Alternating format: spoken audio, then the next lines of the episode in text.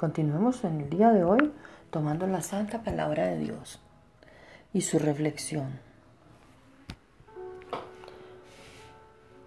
Recuerda quién es tu Dios.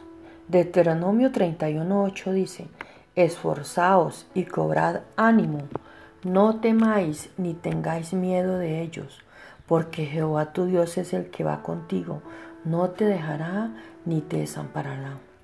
Durante tiempo de pruebas y tribulaciones normal el sentirse angustiado al no poder encontrarle una solución a la batalla en la que vivimos. No ponemos la vista en Dios, sino en lo que nos está pasando y cómo está afectando, ya sea emocional o física. Es normal. Lo que no es normal es que nos quedemos estancados. La mejor manera de poder salir es buscando la palabra de Dios y estar en oración para escuchar lo que el Padre nos dice. Es esencial que en tiempos de pruebas busquemos la ayuda de Dios para saber cómo salir de esa batalla y en su palabra cobremos esa fuerza y gozo que nos mueven a hacer cosas grandes cuando nos ponemos completamente en sus manos.